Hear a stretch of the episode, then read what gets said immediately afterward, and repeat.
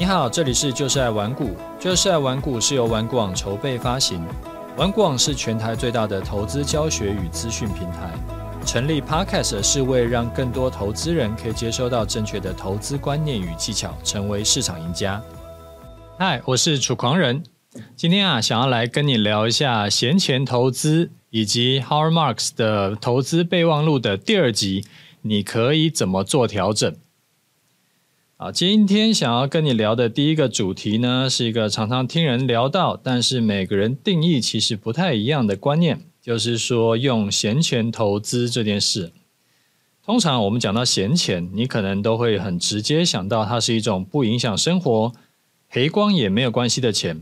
但是很有趣的是，一般来说啊，投资赔个可能百分之二十就会让人愁云惨雾的，哪有可能说是什么？赔光也没关系的钱，所以理论上啊，虽然说赔光也不会让你饿死，但是一定会让心情不美丽。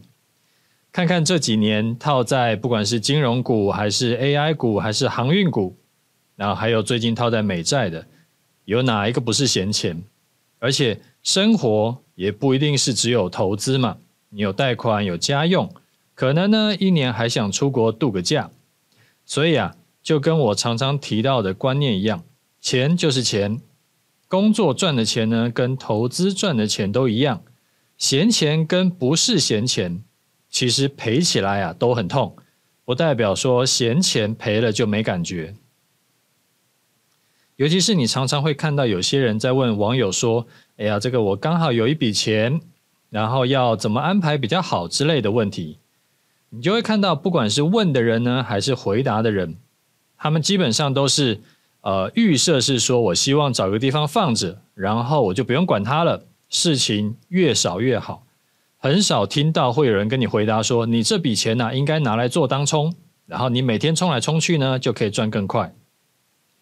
以前呢、可能会想说，大部分人都会回跟你讲说，哎，你就存金融股就好啦。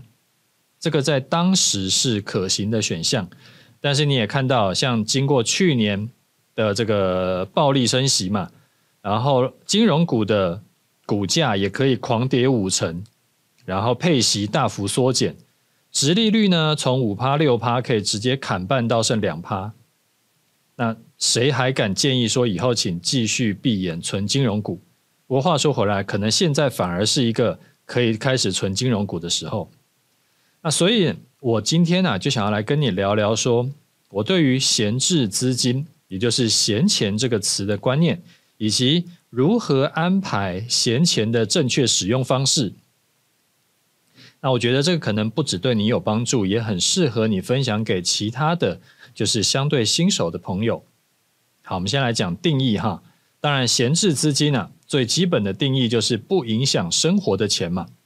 而且可能也不是只有你一个人要生活，你可能还有呃要顾家庭啦。你可能有家用，或者是小孩的补习费啦，或者是呃学费啦，等等等等的，就是只要你是有一个被迫要拿回来的期限，或者是一定要赚多少才能够付出来的开付得出来的开销，那你在交易的时候啊，得失心就会很重，压力呢就会很大，所以这笔钱就绝对不会是闲钱。好，再来就是。关于闲钱的第二层定义，就是这一笔钱你可以投进去市场的期限有多长？你要把这一笔钱呐、定一个时间性，做长一点的规划，而不是说现在刚好没有用到就拿去做投资，然后明年呢可能要拿来买车买房，或者是要呃有别的规划，然后你要再把钱收回来。那这样子的话，一来。就是它的时间性是很短的，所以没有什么时间带给你的复利这件事。二来呢是，反正明年你就一定得要拿回来，所以不管那时候你的投资的情况是好还是坏，你都一定得要收回来。所以如果你收回来之后，然后后来才开开始大涨，或者说你收回来的时候刚好是在一个相对低点，那你就会感受很差嘛。那要把钱定多长的一个时效性呢？我这边跟你分享一下哈，玩股网呢有一些社团长，他们的定义啊是至少是五年起跳，就是五年内你完全不用，完全不可以去想说啊这一笔钱，呃不需要去想这笔钱要拿回来。那我自己会拉长一点到十年以上，就可以保证不会去动用到这一笔钱。你不要把期限真的定太短，因为时间过很快的。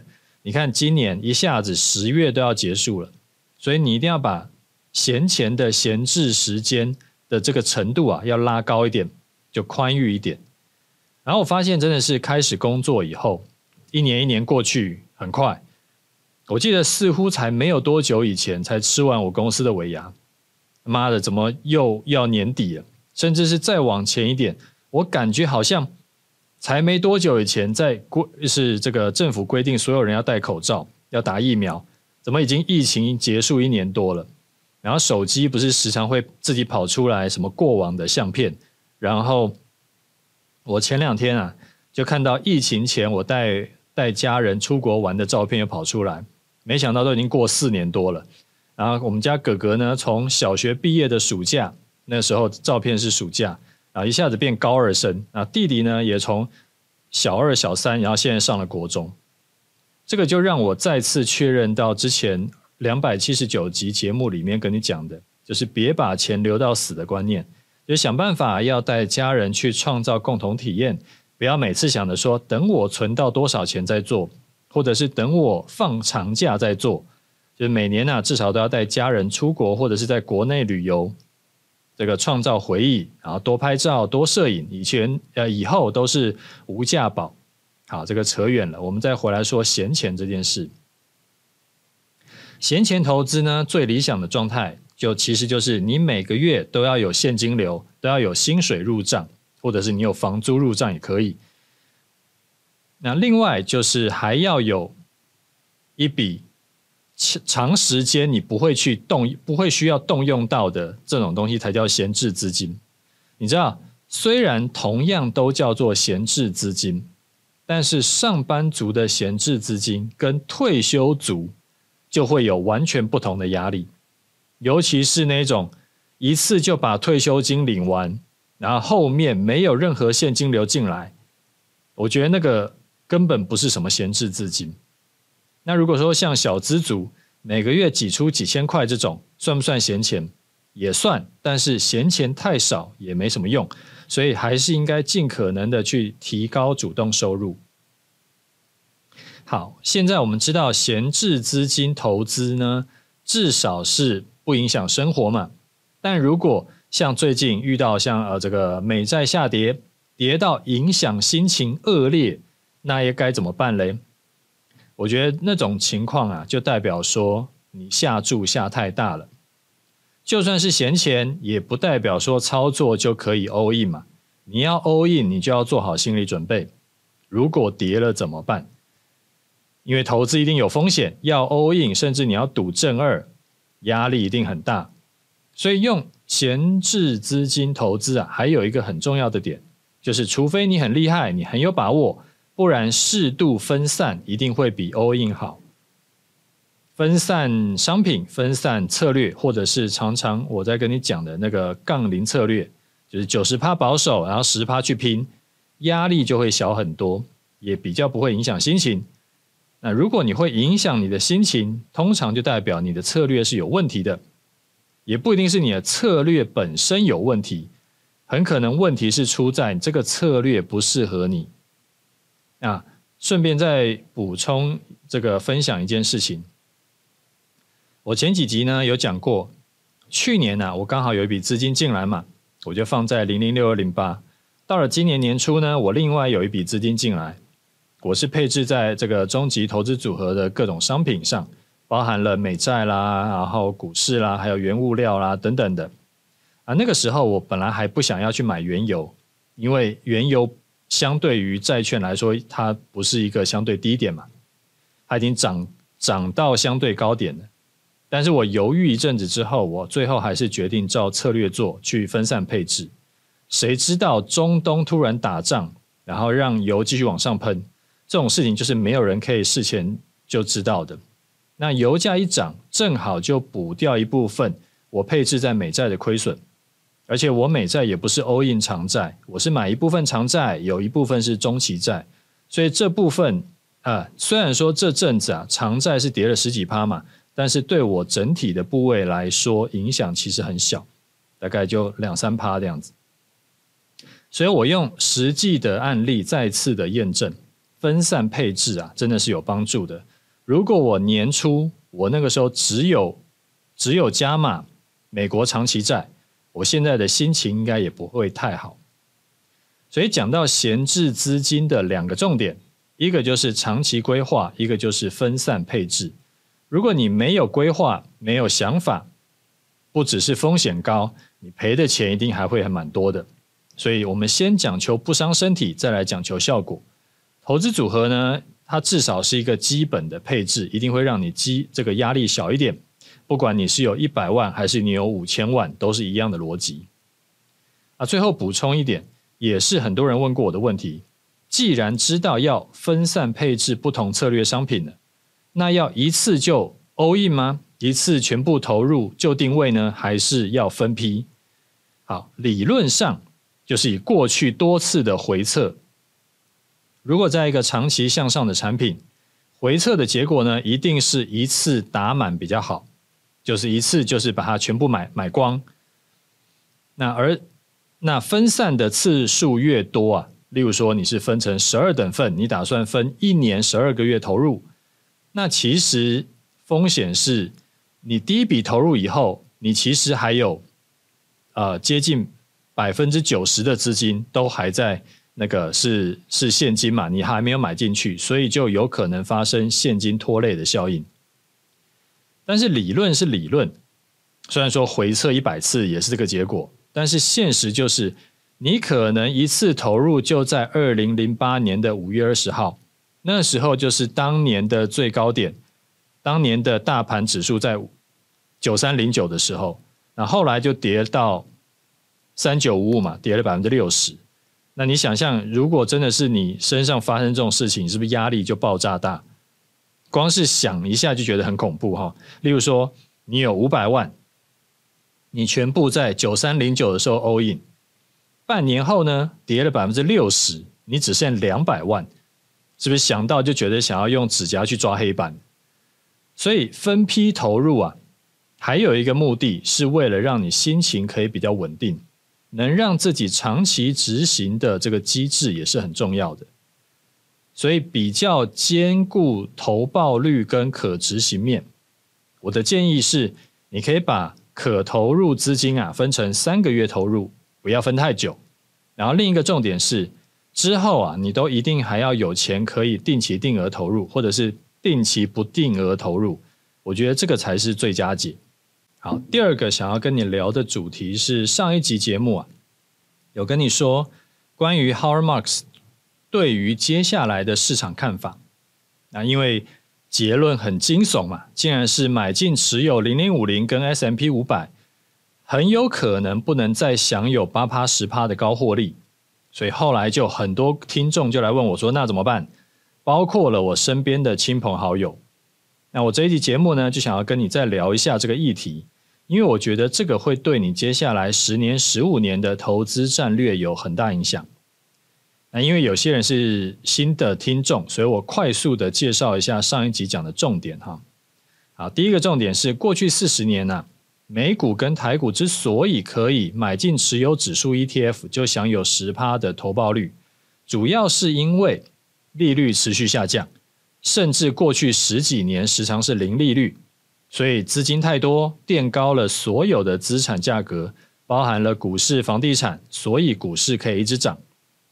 好，第二个，零利率呢是不正常的事情，在这一次的升息打通膨之后，高利率会持续一阵子，就算之后降息也不会降到零趴，而是会降到两趴到四趴的几率是最高的。所以资金啊就不会像过去几十年一样宽松，上市公司的可获呃这个上市公司的获得资金的成本就会提高，那获利率就会降低，违约率也会提高，再加上利率提高就会压缩到成长股的本益比，所以对于股票市场来说，杀伤力会非常大。你看哦，它是同时降低了获利能力，同时在降低你的本益比，所以当然会大幅打压到股价，导致原本可能只要买进持有不动就可以爽赚十趴的指数仔，之后的投报率可能变成顶天就是五趴而已。好，第三个，马克思呢是建议投资人啊把股票卖掉，把房地产也卖掉，然后也不要投资任何的新创公司，因为如果连上市公司都挂了，那新创公司一定挂得更快。然后把钱放在固定收益的债券类，他是说放到非投资等级债，也就是垃圾债了。那我今天的节目呢，就想要帮你梳理一下，然后台股投资人啊可以怎么应对。好，第一点。本多中胜还是毋庸置疑的这个真理。如果未来真的是照马克思的规划走，利率回到三趴左右就停住了，不会再往下降了。买美股 S M P 五百的 ETF 的投报率呢，也只剩下五趴。那台湾五十五趴都不到，高股息更低的话，其实对于本金够大的人来说，也没有差太多了。就多赚少赚的差别而已，因为你放够多钱在市场，其实五趴也不算少。所以第一个就是努力工作赚钱，增加本金总是不会错的，没什么坏处。所以如果你是本金够大的投资人，你又没有一定要追求获利极大化的话，就反正钱就已经花不完了。你可以暂时先不用改变原本的操作策略，因为没有急迫性。当然，暂时可以先不用动，不代表未来也一定不用动。为什么？因为如果真的发生刚刚说的上市公司获利衰退、衰减，加上本益比降低，导致说投报率只剩四五趴的话，那又因为利率就三趴，所以你如果是投资像呃短天期国债或者是美元定存这种几乎没有风险。但是也可以拿到三趴获利，甚至更高的商品，呃，更高获利的这种商品，股市的投呃，股市的吸引力呢就会进一步降低。为什么？因为股票有可能会大跌啊，它所以它是有风险的。那一边是五趴不到的投报率，但是风险很大；另一边呢是三趴四趴的投报率，甚至更高一点，然后是几乎没有风险。所以很可能选择股市的人就会进一步减少，所以本一比呢就会再修正，投报率就会更低。好，第二个，买非投资等级债这个建议，我觉得不适合大多数人，因为非投资等级债就是垃圾债嘛。虽然说配息率比较高，但是它的波动度啊，它其实不输给股市，而且遇到股市大跌的时候。垃圾债呢，通常也会大跌，所以它并没有像国债一样有那种跟股市互冲风险的功用。它为什么要给你这么高的配息率？因为不给这么高的配息率，就没有人买，它就是个就是一个垃圾的东西，所以它叫垃圾债。那比如说你要去权衡呢，它是呃，你是要你是要赚它的高配息，但是有可能哎，这个资本利得就这边赔很惨。所以这个就是不适合大多数人，就他会是比较适合高手在做。好，第三个，回到原本正常的股市，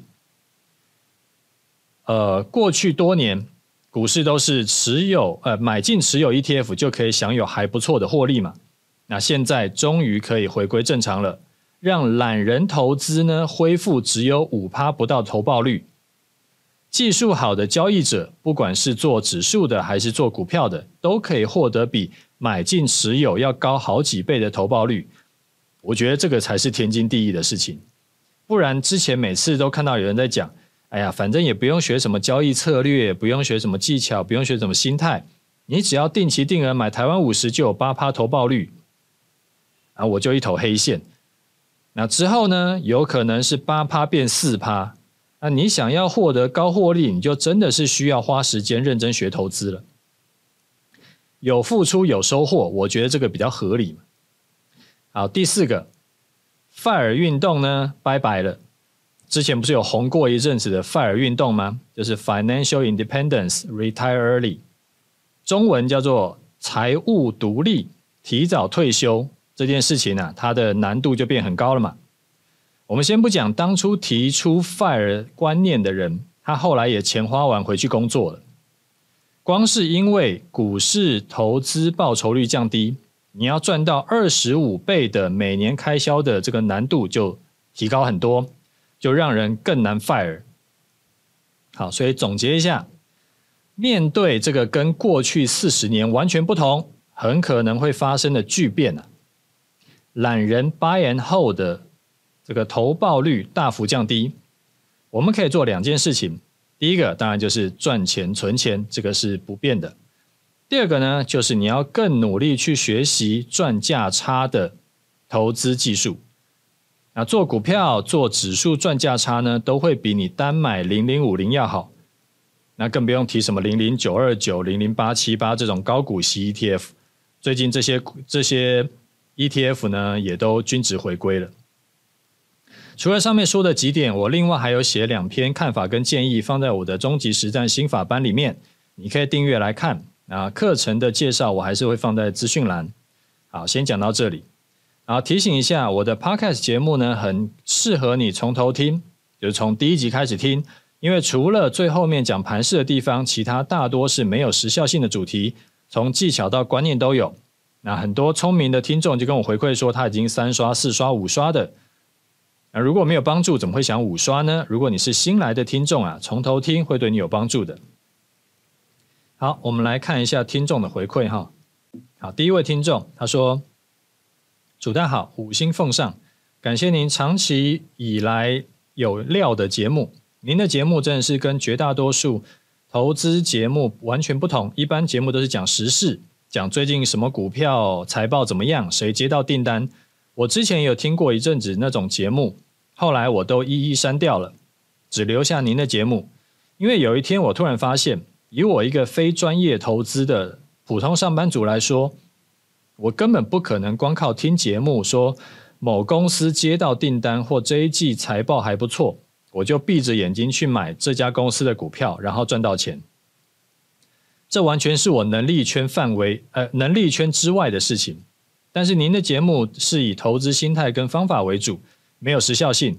我虽然说还没有，还没能跟上次您说的有位听众已经八刷节目比。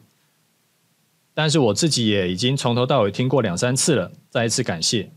那我有个我有个问题想要请教您，一直想不通的问题。那我也不知道问谁，想说可能您是投资业界的，有可能可以帮我释疑。当然，如果您觉得这个问题不方便回答，可能挡人财路，也不一定要回答。呃，我的问题是，市面上的投顾老师啊，很多人的绩效都很好。啊，我原本以为是唬烂的，怎么可能天天有大涨的股票被他抓到？但是时常看到这些老师可以拿出呃简讯证明说他有带会员买，那我就纳闷了，天天涨六趴八趴是可能做到的吗？有时候还不止一档，我是不相信这是真的。但想请教楚大，他们是怎么做到拿出简讯证明的呢？感谢楚大。好，呃，谢谢你的五星号。我记得很久以前我就有讲过，我觉得投资啊，看新闻盯时事不一定有什么很大帮助。有时候甚至有反效果，而且讲时事的东西，下个月就其实没什么好回来再听的价值了。所以我一开始就帮我自己的节目定好规则，尽可能在节目里面讲没有时效性的东西，希望每一位听众啊都可以多回头来听。时常这种事情是这样子，同样的内容呢，在不同阶段的你听到的感受跟收获是完全不一样的。你在新手的时候听是一种感觉，当你实际投入操作以后，你再听会是另一种感觉。当你已经完全掌握之后，听又是不同的感觉。上次有听众回馈说，他也三刷了，然后现在呢，他是在重新又听我以前的节目，他就会觉得回到当时的时空背景，有一种时光隧道的感觉。那有时候呢，还会把当时的 K 线拉出来看，对照我的讲话，他觉得这样子也有帮助练习盘感。啊，就是为什么我当时会这样看而不是那样看。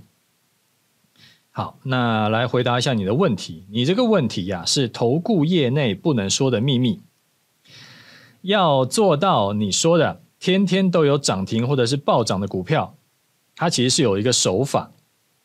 投顾老师呢，他只要把会员分成几十组，例如说三十组、五十组，然后每一组里面都发十档股票，那覆盖率就会非常高啊，几乎会把全市场。所有有成交率的、那有成交量的股票全部覆盖了。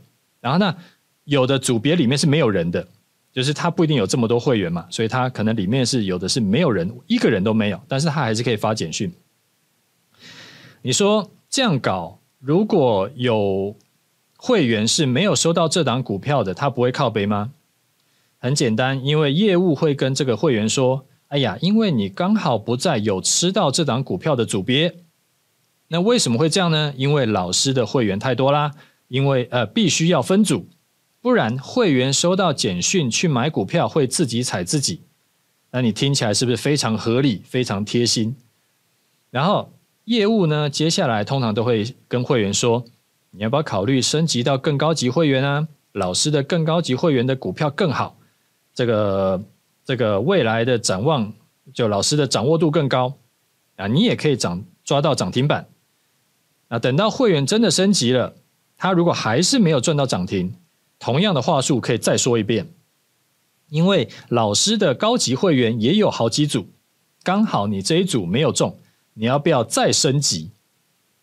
所以整套逻辑是没有任何漏洞、死无对证的，会员会完全无无从考证，他只能够就是听业务的话术被洗升级，所以啊。你看啊，市面上每天都有这个大涨的股票的这种投顾老师，你心里就会知道哦，他们的招数是怎么怎么搞的。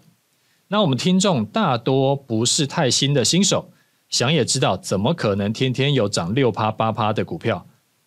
这个巴菲特也做不到。所以我觉得是这样了。我教过这么多学员，我还是鼓励你自己学好一身本领，因为自己学会最靠谱嘛。靠人不如靠自己，所以我们玩股网呢，都是教你投资方法，而不是直接给你鱼吃。就像我之前在做示范单的时候，也一直提醒你，我这个东西是示范给你看，不是叫你跟单的，跟单没有意义，因为我不可能带你一辈子。如果你真的是不想学，或者是你真的是没空学，你要跟投顾，那心态也要摆正。投顾这个东西，它是投资顾问，也就是说。理论上，这个投顾分析师啊，他比你强的是他的投资专业，他可能比你会看财报，可能比你消息灵通，他可以直接去抠公司，他可能直接可以找到这个上市公司的老板去聊天，那这个是一般投资人做不到的，所以他可能绩效会比可能啦，可能绩效会比一般散户要好，但是就算是投顾分析师，也不可能保证。一定赚钱。就如果这一次没赚到啊，那就摸摸鼻子，很抱歉，然后下次再来。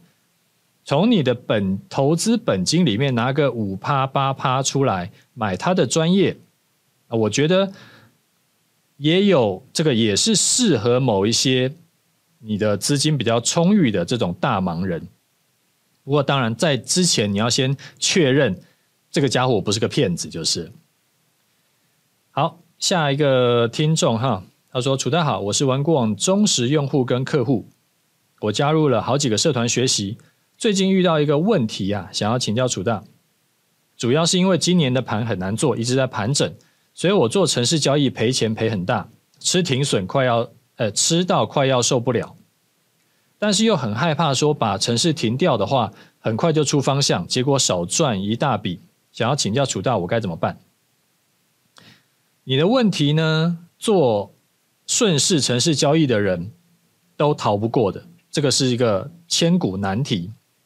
在盘势一直走不出方向的时候，顺势交易单就是会一直被扒。虽然说每一次停损金额不一定大，但是停损吃多了，累积起来也是不少钱，而且交易的信心会被打垮。这种问题有时候不一定是城市不好，或者是策略不好，就是刚好遇到这种完全没有方向的盘整盘，然后又走很长一段时间，所以顺势交易城市呢就只能吃停损。好，我分两个角度来跟你讲哈，一个是近期该怎么办，一个是长期规划怎么做。先讲近期好了，如果是我的话，这一笔交易呢已经赔钱赔到让我心理压力很大，我晚上睡不着了，甚至是会迁怒家人，我就一定会先把这个程式停掉。虽然说可能因此少赚一大笔甚至两大笔，但是因为我不知道下一笔什么时候会出现，就下一个波段什么时候会出现，也许是明天，也许是下个月，也许还要半年。在我等到下一个趋势出现之前，我的生活就毁掉了，我的家庭可能就毁掉了。所以，就算下一笔胜算很大，但是我输不起，所以我就必须要停手，然后下牌桌。这就好像玩俄罗斯轮盘。就算只有百分之一的几率会射出子弹，我也不能玩，因为我输不起。但是这个是我的选择，我会想清楚，如果我停掉城市，下一笔就出趋势的话，我自己是可以接受的，所以我会这样做。啊，你如果觉得这样太难了，沉没成本太高，放不下，我这边教你一招哈，你可以做个缓冲。例如说呢，你再给自己设一个停损范围。啊，停损范围啊，举个例子哈，呃，现在本金假设你剩下随便讲三百万好了，你就设定我只要再吃停损，吃个三十万，就是你的本金赔到剩两百七的时候，假如就打个九折，就一定要停。你如果担心自己到时候又停不了手，你可以跟你的老婆或者是老公讲，请他们来监督你。到时候真的发生了，让他们把你的账户停掉。就是投资投机，你要照规划做，你不要搞成你是个烂赌鬼。就是啊，在在在赌场里面抽不了手，那最后一定会毁灭人生。好，这个是短期。长期规划的话呢，我会建议你啊，务必要开始做多策略操作。你看，你都加了几个社团。然后你很可能也有买我三套课程，所以你要做多策略其实很容易。当你多策略同时跑，可能分散到做城市交易的资金只有原本的四分之一或五分之一，你就算遇到同样的盘，因为你赔的钱是原本的四分之一或五分之一嘛，所以你的压力一定轻很多。你可能原本是赔，我不知道随便讲，例如说三百万，那你变成只有赔几十万。哇，那个差很多啊！那个感觉完全是天跟地的差别，而且你其他策略可能还可以帮你赚钱。所以操作你要注意的是自己的损益曲线，你千万不要让自己的损益是大起大落的。这样子时间过去，你会发现你的资产是根本累积不起来。你就算是啊，一年给你赚个五十趴、一百趴，然后可是隔年呢，你赔掉百分之八十，你会发现说，哎，这个好像。做五年、做十年下来，你完全没有赚钱，甚至是越做越亏，那没有意义嘛？那还不如去睡觉。所以我会建议你啊，把我的终极心法班的内容多看几次，然后看完一篇呢，你就回头去想想自己在交易上面是不是有什么地方需要去调整，然后把想法写到你的笔记本里面。有不确定的方法，呃，不确定的地方呢，你也可以在心法班里面来问我，然后一步一步去优化你的交易。你只要做一次，你就会发现，你有没有上过心法班，有没有做自己的这个重新的复盘，会差非常非常多。好，最后我们来讲一下最近的盘势看法哈。最近的盘呢，越走越不好。虽然说还在万六以上撑着，但是因为现在的大盘在所有的均线之下，然后也在这阵子的盘整区间之下。均线呢持续下弯，所以时间是站在空方这边的。时间站在空方这边是什么意思？就是随着时间过去啊，均线走成空头排列，下弯越来越靠近。哎，我不知道大家是不是知道空头排列是什么？空头排列就是说，它的那个越短均期的均线，它在越下面；越长均期的均线在越上面。然后，所以你每次呃往上反弹的时候，都会遇到下弯的均线。就算突破了五日线，上面还有十日线；突破十日线，上面还有月线，然后还有季线。所以空头排列的话，呃，就是下弯越来越靠近，下弯的均线越来越靠近的时候，空头排列的盘呢、啊？这个之后下跌的压力也会越来越大，然后因为站在这阵子的盘整区间的低点以下，我这边定为一万六千二以下，所以往上涨到一万接近一万六千二的时候，也会遇到解套卖压，就会变成呃一个是被盘整区间压着，一个是被往下弯的区这个形成空头排列的均线压着，就会易跌难涨。所以我说时间是站在空方这边的。那我上个礼拜有在我 TG 频道有讲，之前不是把整理区间定为一万六千二到一万六千八吗？理论上跌破一万六千二就要放空了，但是我这一次没有放空，为什么嘞？不是什么没有纪律杀小的，而是因为台股啊今年的走势见透了，习惯性的假突破跟假跌破。所以我怕这一次再搞一次假跌破一万六千二，然后结果整理个两天再冲高，所以我宁可是把区间缓冲设的稍微宽一点，改设为一万六。如果真的是跌破万六，而且隔天也没涨回来的话，我才会考虑做空。考虑啦，因为我还没有决定这次要不要解封我的策略。最近几个月我不是一直在说我事情很多吗？然后我就把顺势的这个终极波段策略先暂停嘛，先专心的把事情处理一下，然后也等这种鸡巴盘走完，我觉得这个也不是坏事，所以我还是要提醒你，今年以来的台股很黏，然后呢也不知道会黏到什么时候，哇，这个过去很少很少碰到这种情况，虽然理论上我把进场条件再往下设个两百点是可以。有效的降低被洗的几率，但是这种这种烂事真的是无法保证。就今年遇到这种盘，算开眼界了。刚刚 Q&A 的时候，不是也有学员就说做顺势交易做到怀疑人生吗？那现在刚好也年底了嘛，也许等到明年过完年，你再重新开始也是一个选项。